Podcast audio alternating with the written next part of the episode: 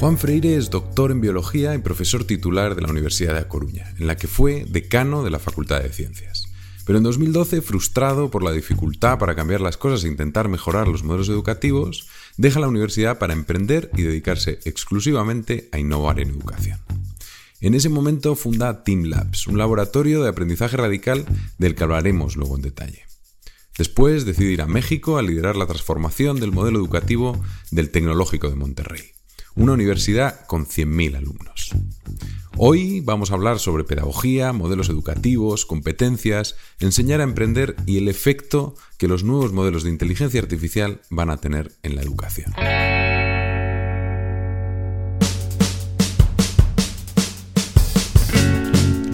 Soy John Corvasmons y esto es Intercambio Iónico, un podcast sobre emprendedores innovadores en el que intercambiaremos modelos mentales, libros, hábitos, fracasos, triunfos y sobre todo grandes aprendizajes.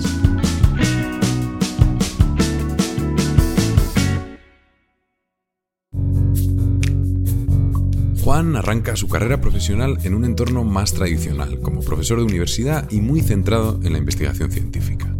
Luego, como decano, trata de aprovechar Bolonia para cambiar las cosas, hacer evolucionar la universidad, pero no hay manera. Esa frustración es la que le lleva a hacer un cambio muy importante en su vida.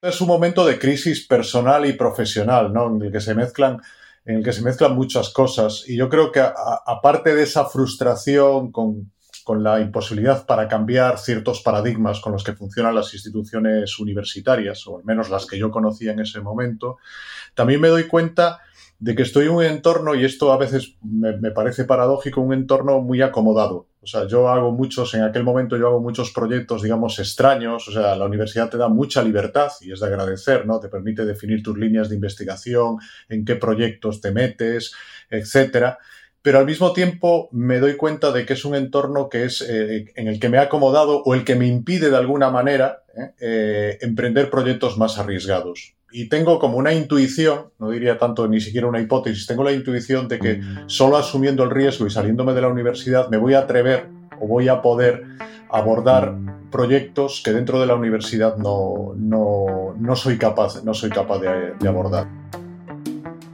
El éxito de su blog Nómada tuvo un papel muy relevante en la transición de Juan. He estado releyendo algunos de los posts porque yo era un fan absoluto.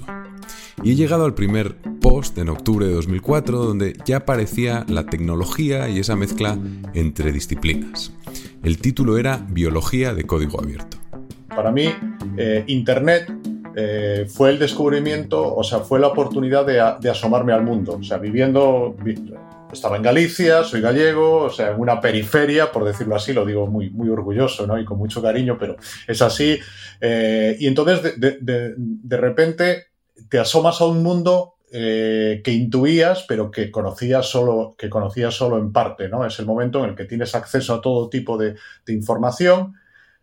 Ahí yo entiendo varias cosas. Entiendo que, eh, entiendo que mi curiosidad me lleva a asomarme a ese mundo. Entiendo que entender esos mundos eh, requiere un proceso de investigación-acción, de ahí el blog. El blog era mi forma de investigar. El blog, yo lo escribía, siempre decía que lo escribía para mí. Era una forma, eh, era una, era, me forzaba a investigar en mayor profundidad y el comunicarlo a otras personas me forzaba a entender bien lo que yo leía, reflexionaba, etcétera.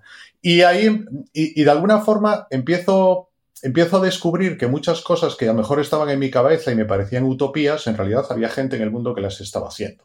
Y ahí, y ahí, entonces, para mí es muy importante el papel en aquel momento revolucionario ¿eh? que, tiene la, que tiene la tecnología y que sigo creyendo que lo tiene hoy en día, y revolucionario puede ser en positivo o en negativo, y también esta lógica de la no disciplinaridad, que para mí fue muy importante, porque era un malestar que estaba conmigo. O sea, la universidad es ultradisciplinar, yo era ultradisciplinar. Y ahí descubro que hay otras formas de acercarte al, mundo, de generar conocimiento, de aplicar conocimiento a la resolución de problemas que no tiene que ver con las disciplinas, ¿no? Y eso a mí me fascina ¿eh? y me va llevando por caminos que yo no me esperaba. A partir de ahí es un proceso, es un proceso de exploración que tú no controlas, ¿no? Que te va llevando a lugares que tú ni te imaginabas. Sí, no, es interesante cómo lo describes porque yo te tengo que dar las gracias por el blog. Para mí fue, o sea, un catalizador justamente de lo que estás diciendo, ¿no? Porque yo estaba terminando la carrera de arquitectura la arquitectura al final es súper endogámica. O sea, es, es, muy. O sea, este, este tema de la disciplina está, está muy establecido, ¿no? Y a mí me ayudaste mucho a construir esa visión como mucho más amplia de lo que yo podía hacer, ¿no? Por eso empecé a interesarme por los negocios, por emprender. O sea, de repente acabé entendiendo todo como lo mismo y, y no, no, tenía por qué haber como, como cortes, ¿no? Y fue una forma de romper con esas disciplinas y, y así para, me, para, mí, para, mí, para mí es anecdótico, pero en el fondo sí que es importante. Para mí el blog, en un cierto momento, fue una especie de rebeldía hacia el sistema. O sea, el hecho de, descubrir un, de escribir un blog en, su mayor parte sobre temas sobre los que yo no soy experto, era mal visto en el, en el estamento universitario. Si tú no eres un experto, ¿por qué estás, o sea, eh, no, te aplicaban, la, eh, te aplicaban la misma lógica, esta jerarquía de conocimientos que se aplica dentro de la universidad, te lo aplicaban y era, ¿cómo te atreves tú a hablar de cosas de las que no eres experto? Entonces eso fue, para mí fue un acicate. Dije, pues debo ir por el buen camino porque, porque digamos que la, la torre de marfil se está, se está molestando por esto. Molestando, o sea, lo dejaban ir porque también era una cosa que, digamos, marginal, ¿no? Nadie entendía muy bien, y menos en la universidad, que era aquello de que la gente escribiese en Internet, etcétera, ¿no? Pero para mí también fue una, fue una, fue, de alguna forma una especie de rebeldía que me ayudó a fortalecer más esa, esa dedicación, ¿no? Es, es algo que quería hacer. Mm. Sí, oye, pues pasamos a la siguiente fase, que es un poco eh, empezar con el, con el tema Team Labs, ¿no? En 2012 fundas Team Labs con otros socios que, bueno, también conozco como Félix Lozano, Berta Lázaro.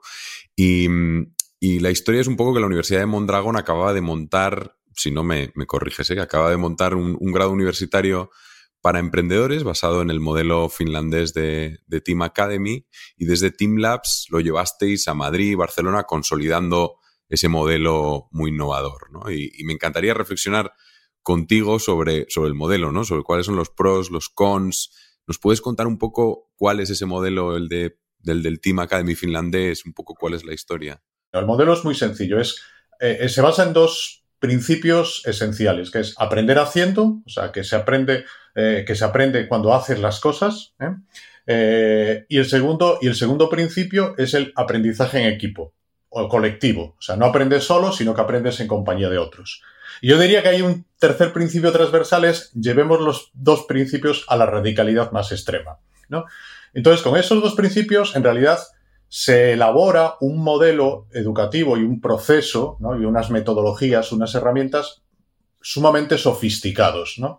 Eh, en las que, digamos que básicamente la, lógica, la lógica es la siguiente, aplicado sobre todo a los estudios de grado de licenciatura. ¿eh? Lo puedes aplicar en otros, muchos otros contextos, pero bueno, donde nació y donde ha adquirido, yo creo, su máximo desarrollo es en el mundo de la licenciatura. Es importante porque entonces tenemos que pensar en, en un grupo de personas de una cierta edad, que durante cuatro años lo comparten todo, ¿no? Entonces, un aprendizaje de largo plazo, etcétera. Entonces, imaginemos que un grupo de personas, cuando, cuando empiezan su experiencia universitaria, forman un equipo. Es un equipo instrumental porque es un equipo grande, entre 15, 20 personas. Ese, ese equipo es una empresa, una empresa legalmente constituida. Es aprender haciendo llevado a la radicalidad. La empresa existe, la empresa existe el primer día. Y digo que es instrumental porque la empresa es un contenedor de proyectos. Y entonces todo el aprendizaje está guiado por el desarrollo de proyectos emprendedores. O sea, ese equipo tiene que autoorganizarse, tiene que decidir qué proyectos va a emprender y tiene que cubrir el ciclo de proyecto, desde tener la idea, construir el producto o servicio, hacer la, venta, operarlo, eh, hacerlo crecer, hacerlo morir cuando sale mal, porque nos podemos imaginar que muchos proyectos salen mal, es parte de la, es parte de la filosofía que hay detrás. Entonces, ese es el proceso fundamental. Y ese proceso es acompañado no por profesores, sino que es acompañado por algo que se llama los team coaches, los entrenadores de equipo. Y tienen una figura muy, muy similar a, un entrenador de un equipo deportivo. Básicamente, el, entrenador del equipo deportivo no juega, ¿eh? sino que hace que los demás jueguen. Y al menos, ahí, ahí, la analogía puede variar, pero al menos en Team Academy, el entrenador nunca te dice cómo debes jugar. A mí me gusta decir que no te da las respuestas, te hace las preguntas. Eh, y Dicho esto, eh, el, proceso, digamos, se sustenta en la idea del aprendizaje basado en el, basado en el error. El, aprender haciendo es cuando, cuando haces algo que no sabes hacer, lo normal es que te equivoques. Eso no es malo, eso es bueno, ¿no? porque lo intentas otra vez, pero en cada intento tú aplicas el conocimiento previo que has desarrollado. Entonces tú lo intentas, fracasas, generas reflexión y generas conocimiento y lo vuelves a intentar. Muy parecido a la lógica que en paralelo se desarrolló con, el mundo del emprendimiento y el emprendimiento ágil o lean, etcétera, etcétera. ¿no? Son, son ideas, en, en, realidad, son la misma idea aplicada en un caso al contexto puro de emprendimiento y otro en el contexto de, de aprendizaje. otro punto interesante es cómo, cómo se hace seguimiento y cómo se evalúa ¿no? los indicadores, que al final... sea, por un lado, creo que hay indicadores de, pues de, que realmente está produciéndose ese aprendizaje, pero luego hay indicadores de facturación, o sea, de ingresos que está teniendo esa empresa, de primer año cuánto has ingresado, el segundo creo, bueno, no me acuerdo qué año era, pero hay un año en el que tienes que facturar en distintos países, ¿no? Y pasas un tiempo en, India, pasas un tiempo en China y tienes que facturar allí. O sea, hay todo ese tema. tiene, tiene, claro, tiene, tiene dos tipos. Tú, digamos que tu, evaluación, como en una empresa, se basa en indicadores, ¿no? En indicador, y, aquí hay dos. ¿Cuál es el objetivo aquí? El objetivo aquí es aprender. Entonces hay y, cómo demuestras que has aprendido? En base a dos, a dos sistemas. Uno son lo que se llaman los indicadores de conocimiento de aprendizaje, ¿no? no tanto hacerte un examen como mostrar evidencias de que tú has desarrollado conocimiento y ese conocimiento lo has aplicado en proyectos. Y el segundo son indicadores empresariales. Es, oye, si tú has aprendido, algunos de tus proyectos tienen que ir bien, tienen que dar resultados, ¿no? Entonces, efectivamente, el de facturación es muy popular, el de rentabilidad, etcétera.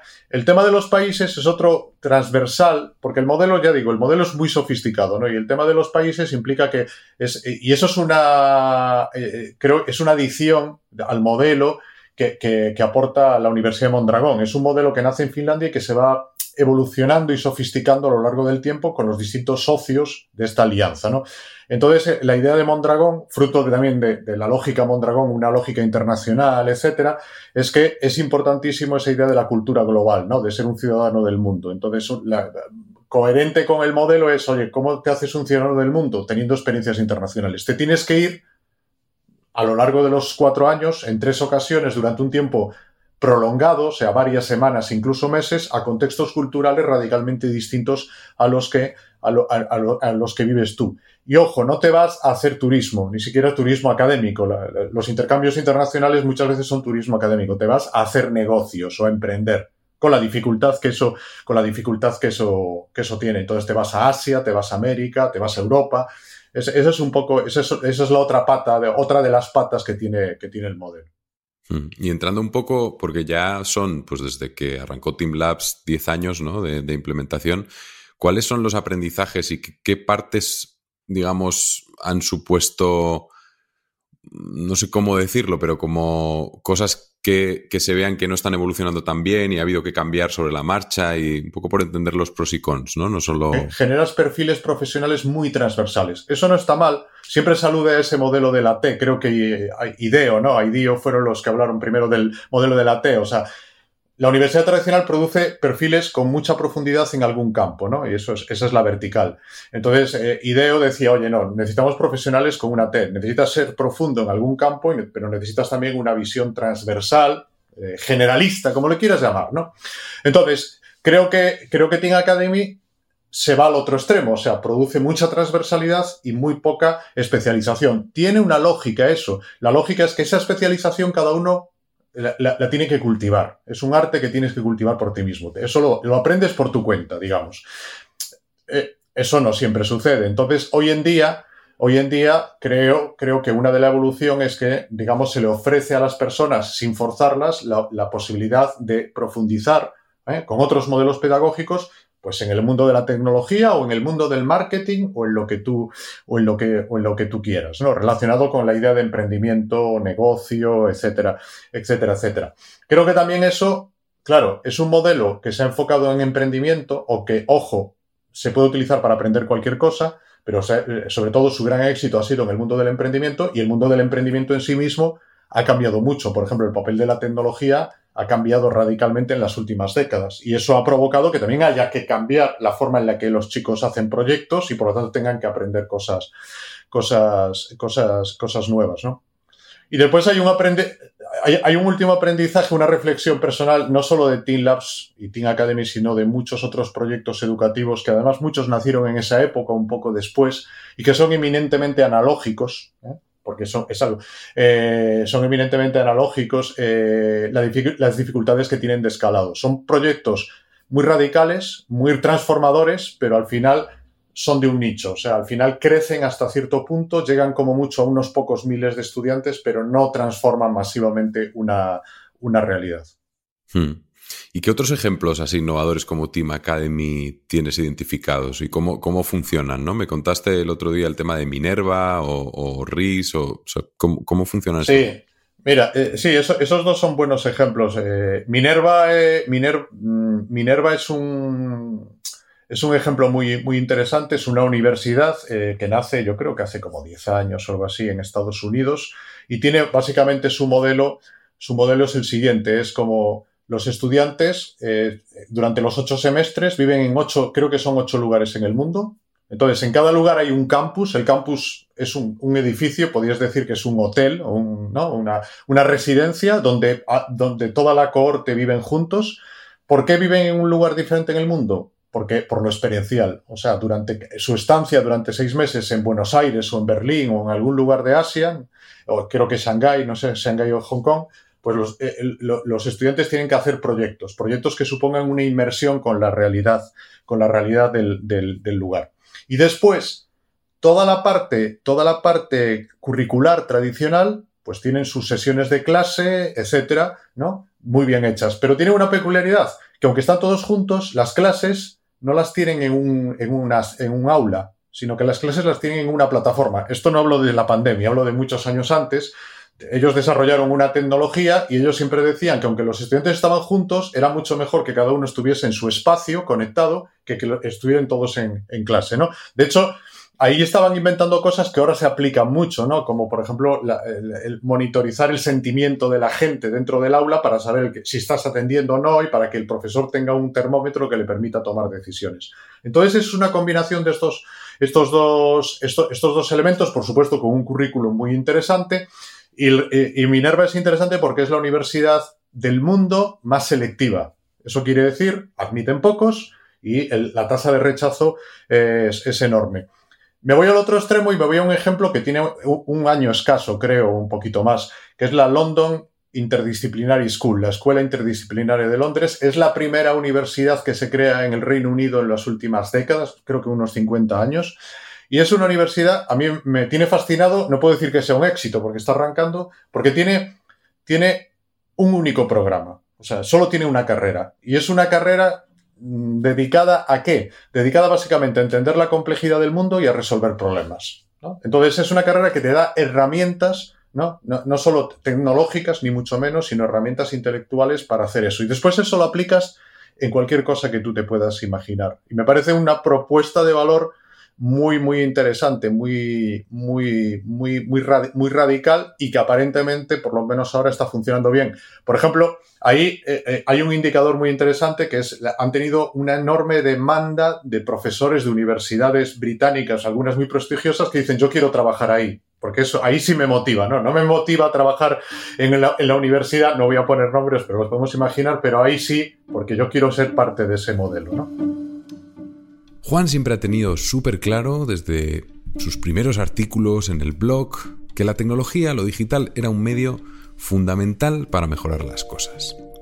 Pero no un fin en sí mismo. En estos últimos 20 años ha habido cambios tecnológicos que han permitido poner en marcha nuevos modelos educativos asíncronos, descentralizados, flexibles, que se adaptan mejor al contexto, a los cambios y a la incertidumbre en la que vivimos.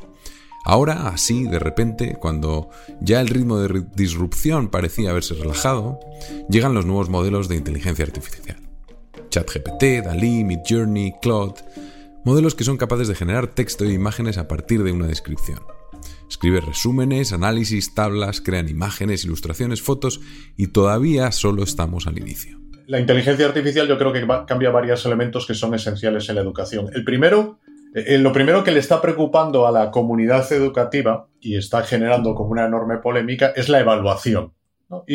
Yo nunca le he prestado mucha atención a la evaluación, ¿no? porque para mí es instrumental, pero es importante. Pero tengamos en cuenta que la evaluación siempre ha sido importantísima en la educación. La educación, la educación como, como institución ¿eh? Eh, no, no, solo es la que te permite educarte, ¿no? Sobre todo es la que acredita que tú sabes algo, ¿no? Por lo menos pretende, eso. Y por lo tanto, la el sello. Claro, y eso te lleva a una perversidad y, los que estamos en el mundo del diseño, o sea, de una manera o de otra, ¿no? O que nos interesa, eh, lo entenderemos muy bien, es que al final sinceramente, muchas veces las experiencias educativas se diseñan para que sean evaluables. O sea, lo que está situado en el centro es la evaluación, ni, el, usuario ni el aprendizaje, es la evaluación. ¿no? Y lo que no se puede evaluar, mejor ya ni... Si, si, un proceso no va a poder ser evaluable, entonces mejor no lo utilizo, aunque a lo mejor es bueno. ¿no? Entonces, entonces, lo primero que está cambiando es la, evaluación, la forma en la que acreditas el conocimiento de las personas, por razones muy, muy obvias, porque las tareas que antes eh, se utilizaban para evaluar, hoy en día ya se las puede, las puede realizar un, algoritmo, ¿no? Y además es muy difícil de controlar, aunque ahora hay una primera oleada de cómo lo, prohíbo, coloco, bueno, todas estas cosas que se están pensando ahora. Pero creo que lo más interesante no es eso, lo más interesante eso, que, eso lo, va a cambiar, ya lo está cambiando, eso, es lo eh, eso está bien. Lo segundo es que el cómo aprendemos. E, eso creo que es lo más, lo más, lo, lo, que va a ser crítico en los próximos, en los próximos tiempos. ¿no? O sea, la inteligencia artificial te genera una enorme capacidad ¿no? de gestionar información y de construir conocimiento. Tienes una capacidad, tienes una capacidad ampliada. Y aquí estoy pensando en el que aprende y en el profesor. Llamémosle profesor a ese conjunto de, figuras. Y entonces yo ahí lo, veo. Lo veo, en, lo veo en positivo, igual que si tú, cualquier persona en su proceso de aprendizaje, no digo en un aula, sino en su proceso de investigación-aprendizaje, es inimaginable que hoy en día no, utilicemos buscadores, no utilicemos eh, la Wikipedia, no utilicemos un montón de recursos ¿no? que, están en, que están en otros lugares y a los que tú accedes y tú procesas pues también es, para mí es inimaginable que si vamos a tener motores de inteligencia artificial que te facilitan o, te amplifican o potencian ese trabajo, no los vayas a utilizar. ¿no? Entonces, eso del lado del, que aprende.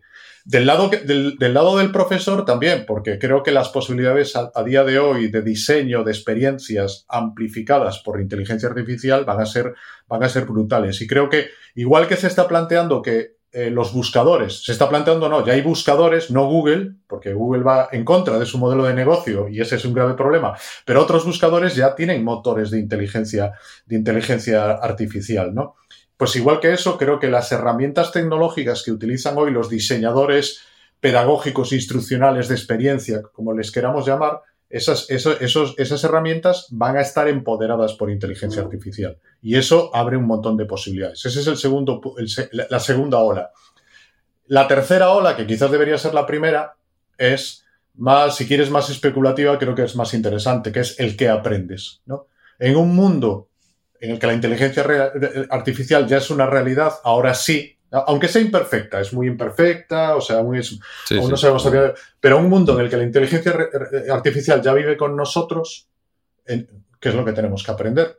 Y aquí está pasando algo que quizás también es, una preocupación eh, que es muy interesante. de repente mucha gente está descubriendo algo que yo creo que era obvio desde hace mucho los trabajos que se van a reemplazar en el futuro no son los trabajos, digamos, más manuales, más mecánicos, los, digamos, los, los, que normalmente eran más despreciados. No, no. Se van a reemplazar sobre todo trabajos de alto nivel, ¿no? Que son muy costosos. Eso, ha, sido, eso ha sido una sorpresa bastante, bastante interesante porque las predicciones al final era lo contrario, ¿no? Durante mucho tiempo. Lo que pasa es que resulta que probando, escuché una entrevista a Sam Altman, que, que es el que montó OpenAI, que es el que está detrás de, de Dalí, de GPT, y cómo claro, ellos mismos se, se, fueron sorprendiendo y las primeras pruebas que hacían con OpenAI, las primeras, o sea, iban más por el otro lado, pero al final se dieron cuenta, claro, que la, parte creativa eh, aprendía mejor el sistema, funcionaba mejor, era más fácil de, darle, de evaluar para que haga mejoras. Al final eh, funcionó muchísimo mejor. Y, además tú automatizas lo que es más costoso. O sea, quiero decir que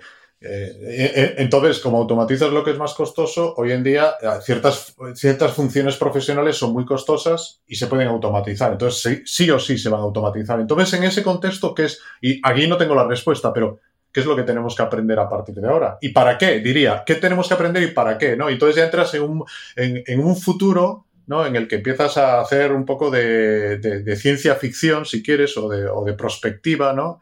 Eh, o de diseño de futuros más que prospectiva, donde tienes que empezar a imaginar cómo va a ser ese mundo y cómo tú armas eh, cognitivamente, intelectualmente a las personas para que vivan y desarrollen una vida lo más plena posible en ese, en ese futuro. Entonces, ya, te digo, yo creo el qué, el cómo y derivado de eso, lo que ahora le preocupa a mucha gente, que es ¿y cómo, lo, y cómo acredito? Creo que son los tres elementos en los que la inteligencia artificial crea un cambio profundo. Sí, me gusta también la idea de escala, ¿no? Que cada vez, o sea, pues lo que, lo que vayas a poder desarrollar junto a la inteligencia artificial va a tener una escala enorme. Entonces, eh, a lo mejor en el colegio, en vez de hacer una historia de mil palabras, pues vas a acabar escribiendo una novela de Elige tu propia aventura con imágenes incluidas que has creado tú con la inteligencia artificial, ¿no? Entonces acabas construyendo una novela prácticamente, ¿no? Y, yo creo que esos cambios de escala se van a tener que dar porque es que al final te va a permitir llegar ahí y haciendo ese cambio de escala sí que ya, o sea, tú tienes que aportar, puede que estés promoviendo o estés haciendo que, se ganen habilidades más de, visión global, casi lo que haría un editor de una novela más que alguien que escribe. No sé, hay, hay como cosas ahí muy, muy interesantes que sí, iremos, eh, viendo, ¿no? Pero hay muchos escritores que ya empiezan, o periodistas, que empiezan a reconocer que ya escriben de otra manera. O sea, que ya su, no, escriben como antes, sino que escriben ayudados con herramientas de este tipo. Entonces, su proceso creativo ya lo han, ya lo han modificado. Y dicen, y, es para bien. O sea, la calidad de lo que yo produzco ahora es, mejor, pero yo lo produzco ahora con una herramienta que antes, que antes no, que antes no tenía. y luego hay que saber escribirle a la inteligencia artificial, ¿no? Al final ya hay, ya hay una cosa que se llama prompt engineering, que ya es casi una ingeniería de cómo le escribo yo a la inteligencia artificial para que haga las cosas, ¿no? Entonces ahí eh, casi se convertirá en una especie de, de, lenguaje de código, ¿no? Porque al final tienes que que es, un lenguaje más natural, pero al final no dejas de, tener que hacerle una descripción súper exhaustiva, de aprender a hacer esas descripciones, de ver qué es lo que tienes que poner exactamente para conseguir que en ese dibujo que estás haciendo salga una luna dibujada de X manera, de tal color. Entonces yo creo que ahí eh, hay, muchas cosas que, de repente aparecerán, cosas nuevas que hay que aprender y que, es como aprender un nuevo lenguaje. Eso es. Mm. Oye, pues como siguiente paso, quería entrar, hemos hablado al principio del Tecnológico de Monterrey, y en 2017 decides aceptar una propuesta del Tecnológico de Monterrey para liderar la transformación de su modelo educativo, que para que eh, la gente entienda un poco la escala, ¿no? la Universidad de Monterrey tiene 100.000 estudiantes, está en 25 campus y por comparar con con España, la más grande presencial, que yo creo que es la Complutense de Madrid, está como en 50.000 estudiantes y además está solo en Madrid. Y ¿Nos puedes contar cómo es ese nuevo modelo educativo del, Tecnológico de Monterrey y cuáles han sido las claves o los principales retos a la hora de implementarlo? El Tecnológico de Monterrey eh, curiosamente, en el año 2012, yo llegué en el 17, en el año 2012 tomó una decisión muy radical que era, oye, el, mundo va a cambiar mucho, ¿no? Eh, y necesitamos cambiar. No porque nos vaya mal, sino porque nos va bien. Pero lo que nos va bien ahora no nos tiene por qué ir bien dentro de 10 años. Y, hay que, y la vía de cambio, si hacemos educación, tenemos que cambiar nuestro modelo educativo, o sea, tenemos que cambiar nuestro producto, lo que le ofrecemos a la sociedad. Bueno, iniciaron un proceso, yo creo que muy interesante, de, experimentación, de investigación, de conocer lo que pasaba en el mundo. Ellos se dieron por una parte a, la, tarea de recorrer el mundo, algún, un grupo de gente para, para ver modelos educativos de otras universidades, y por otra parte, fueron recogiendo como cosas interesantes y las fueron convirtiendo en, experimentos que fueron escalando para construir un nuevo modelo educativo.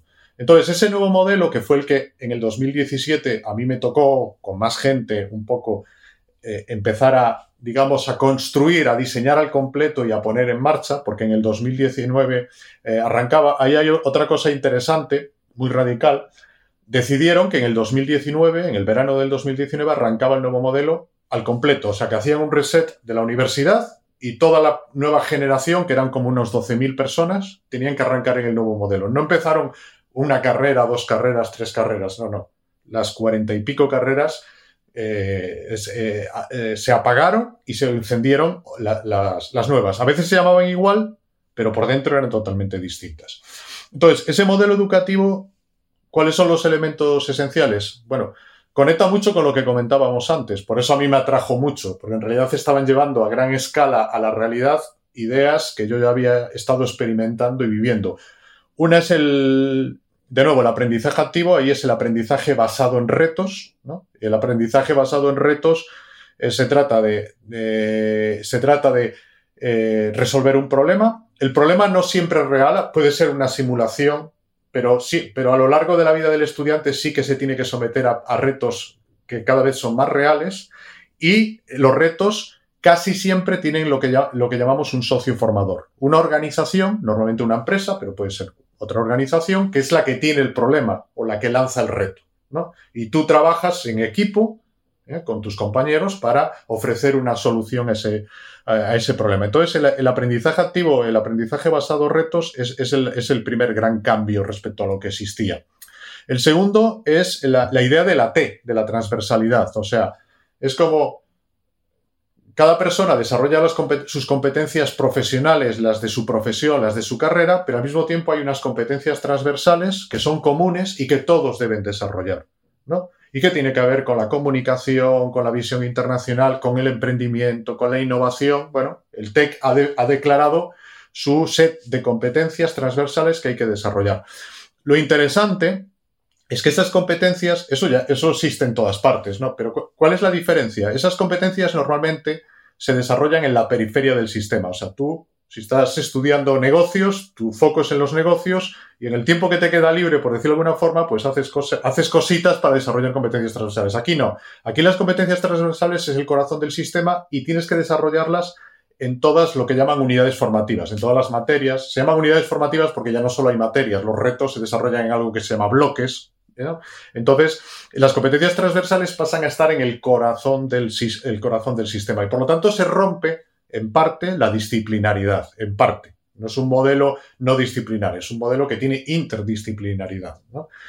Eh, el tercer elemento es el rol del profesor. El rol del profesor también declara tiene que cambiar porque el profesor ya no solo no solo es el que transmite conocimientos, de hecho es una actividad que, se va reduciendo, sino que el profesor, eh, eh, en, la, jerga del texto se dice que es inspirador. Bueno, eso es una forma poética de decirlo, pero te inspira porque te hace buenas preguntas, porque un poco lo que ya comentábamos antes. Y el último elemento, que también es muy interesante, es la idea de la vivencia. O sea, que también es, es reconocer y es, y es, hacer por diseño algo que sucedía en, los campus. O sea, que tu educación no, no, no, empieza ni acaba dentro del aula, que tu educación es un proceso integrado a lo largo de los años que estás en la universidad y en el que tiene un papel fundamental todo lo que vives con tu comunidad, ¿no? Y todas las actividades, si quieres, extraescolares que realizas que son parte integrada. Entonces hay un diseño de toda esa vivencia universitaria, ¿no? Que va mucho más allá de lo que es el aspecto curricular.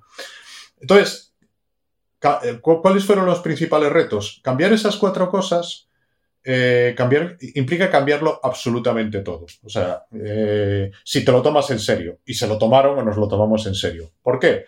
Porque nada de lo que tenías previamente te es útil. O sea, el diseño de las, de las aulas tiene que cambiar, porque si aprendes de otra forma, haces cosas distintas dentro del aula. El diseño del propio, el diseño del propio campus, la tecnología que te da soporte a todos esos procesos, la propia operación de la universidad, o sea, cómo se crean los grupos, cuáles son las dinámicas, etcétera, etcétera. O sea, y entonces el gran reto era que, aunque se había hecho mucha experimentación, en el 2017 había que pasar de la experimentación a pequeña escala, que era una escala de miles de personas ya, pero era pequeña escala, a un diseño que tenía que dar un servicio a 60.000 personas en dos años, ¿no? O a, o a 13.000, pero en, estos momentos ya son 60.000, que son los estudiantes de, grado. Y, ese, y, ese, y, eso lo cambia absolutamente todo. Y entonces la universidad entró en un proceso de transformación de su propia organización, de su propia gobernanza, de su propio, de su propio liderazgo.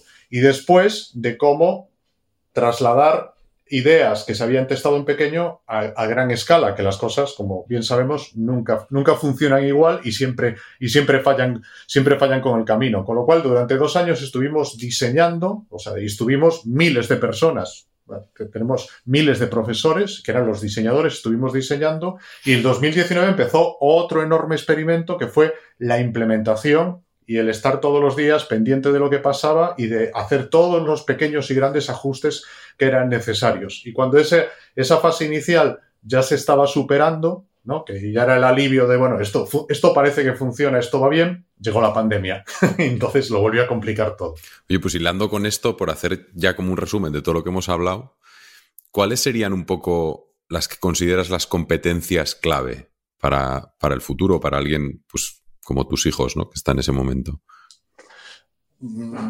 A mí me gusta expresarlo de una forma muy sencilla y, en forma de, podemos decir, cuatro grandes competencias, que en realidad son grupos de competencias, si lo, si lo pensamos pedagógicamente. Para mí, la primera o la última, la primera problema importante es una, lo que se llama una metacompetencia, que es el aprender a aprender, o sea, la capacidad de aprender.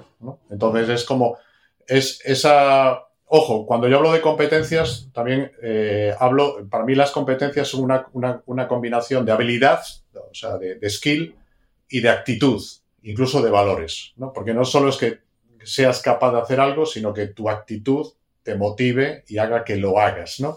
Entonces, eh, es muy importante en el aprender a aprender, porque el aprender a aprender, tú tienes que tener habilidades para eso, pero después tiene que ser una actitud ante la vida sí, es esa forma de Eso mm. es. Entonces, para mí eso es esencial. y es esencial ahora, siempre lo ha sido, pero antes era casi un hobby, ¿no? O sea, yo, yo, yo, me he descubierto a mí mismo que yo tengo, yo creo que tengo esa habilidad, pero no era necesaria para sobrevivir. Pero ahora es que es, es, esencial. En un futuro incierto en el que ahora estamos con la ola de la inteligencia artificial, pero va a haber a lo largo de la vida de una persona 10, 20 o 30 olas que van a transformar la realidad, cada una de esas olas implica un aprendizaje. Y si no estás con la actitud de aprendizaje, no tienes nada que hacer. Entonces, esa es la primera.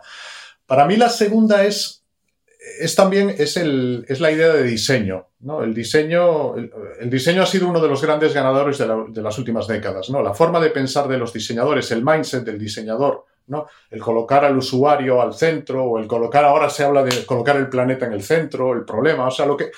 pero esa forma de entender los problemas y de actuar sobre los problemas, ¿no? Y de construir soluciones que tienen los diseñadores, para mí es esencial. y de hecho, lo que pasa es que ahora casi todo, eh, muchas profesiones hablan de que diseñan, y es, y es verdad. Y, los, y, los pedagogos diseñan instruccionalmente o diseñan experiencias de aprendizaje, son diseñadores. ¿no? Entonces, esa, ese, esa, ese framework del diseñador y de la forma de pensar del diseñador es una forma de entender los problemas, de abordarlos y después es un, un, eh, es un toolset, es un conjunto de herramientas que van desde lo más macro hasta lo más micro que te permiten abordar esos problemas. Para mí, la otra, otra, otra competencia esencial es que todo lo que tiene que ver con la tecnología. Vivimos en un mundo, digamos, en el que todo es tecnología, ¿no? Es que, eh, entonces, tenemos que saber vivir con esa tecnología. Para mí eso es comprender la tecnología, comprender cómo funciona y ser capaz de usarla, pero de forma crítica. O sea, ser capaz de intervenir la tecnología y poner la tecnología a nuestro servicio. ¿no? Entonces, eso, en términos instrumentales, implica cosas muy distintas a lo largo del tiempo, porque a lo mejor en cierto momento implicaba saber programar, estoy poniendo un ejemplo, o ahora a lo mejor, a mejor significa eh, saber eh, usar Python o R en, el mundo de los datos. A lo mejor dentro de dos años, instrumentalmente, ya nadie usa eso porque se hace de otra manera, a lo mejor lo hace un motor de inteligencia artificial. Entonces, instrumentalmente significa cosas muy diferentes, pero por encima o por debajo de, esas habilidades instrumentales está esa capacidad de entender qué es lo que nos genera la tecnología. ¿eh? Eso tiene mucho que ver incluso con la ética y con la filosofía, eso es lo primero. Y lo segundo, ser capaz de usarla, pero ser capaz de usarlo de una forma crítica y creativa, para, para transformar la realidad.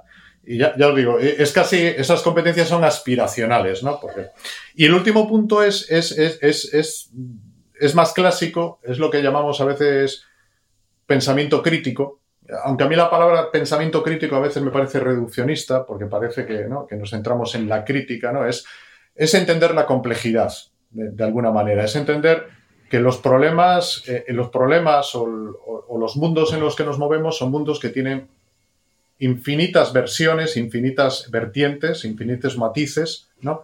Y cómo tú eres capaz de ir eh, como, como, como levantando capas de una cebolla y descubriendo nuevas realidades, ¿no? Antes de continuar con el libro que más ha regalado Juan Freire, solo recordarte que si te suscribes a la newsletter de intercambio iónico, recibirás además de las entrevistas una selección con los libros y podcasts que he escuchado y leído durante el último mes. Entra en intercambio-iónico.com y suscríbete. El, que más ha regalado, bueno, el que más ha regalado, y tiene una anécdota, es la sociedad desescolarizada de Iván Illich.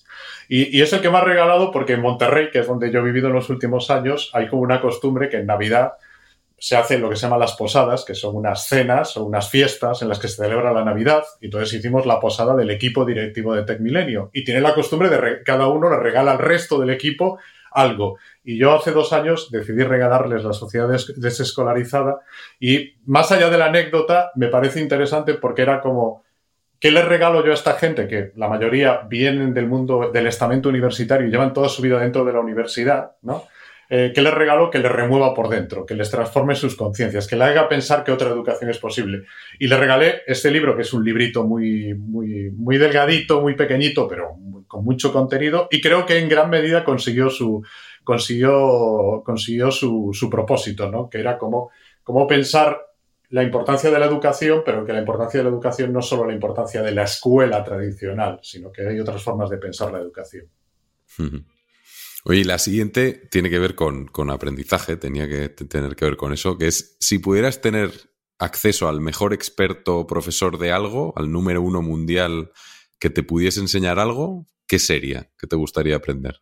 Esto es como una utopía porque son dos personas que han fallecido en los últimos tiempos, pero hay dos figuras que a mí me, eh, me tienen fascinado y estoy leyendo mucho de ellos y me parece que precisamente sin un afán de tener una hipótesis, de, tener una explicación total de cómo funciona el mundo, sino desde la humildad de decir el mundo es complejo, no lo entendemos y lo que hay que hacer es descender al detalle, o sea, abrirte a posibilidades, no, no, no partir de prejuicios o preconceptos, sino de tratar de abrazar la complejidad y la diversidad. Hay dos personas que a mí me interesan mucho, que son Bruno Latour, y son David Greber, los dos han fallecido desgraciadamente en los últimos, en los últimos, en los últimos tiempos y me parece que son dos personajes intelectualmente súper potentes, pero es que hay algo más, que es como su forma de investigar o su forma de abordar los problemas para mí es absolutamente a, través del diálogo, de la, de la exploración y de la conversación. Entonces pienso que tener personas así cerca, con las que tengas la fortuna de interactuar eh, intelectualmente, sería lo más maravilloso que te puede, que te puede suceder.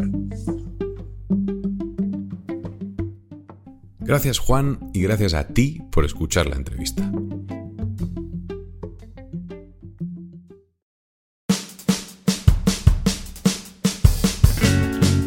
Esto ha sido Intercambio Iónico y si te ha gustado puedes suscribirte al podcast en Apple, Spotify o en tu plataforma favorita.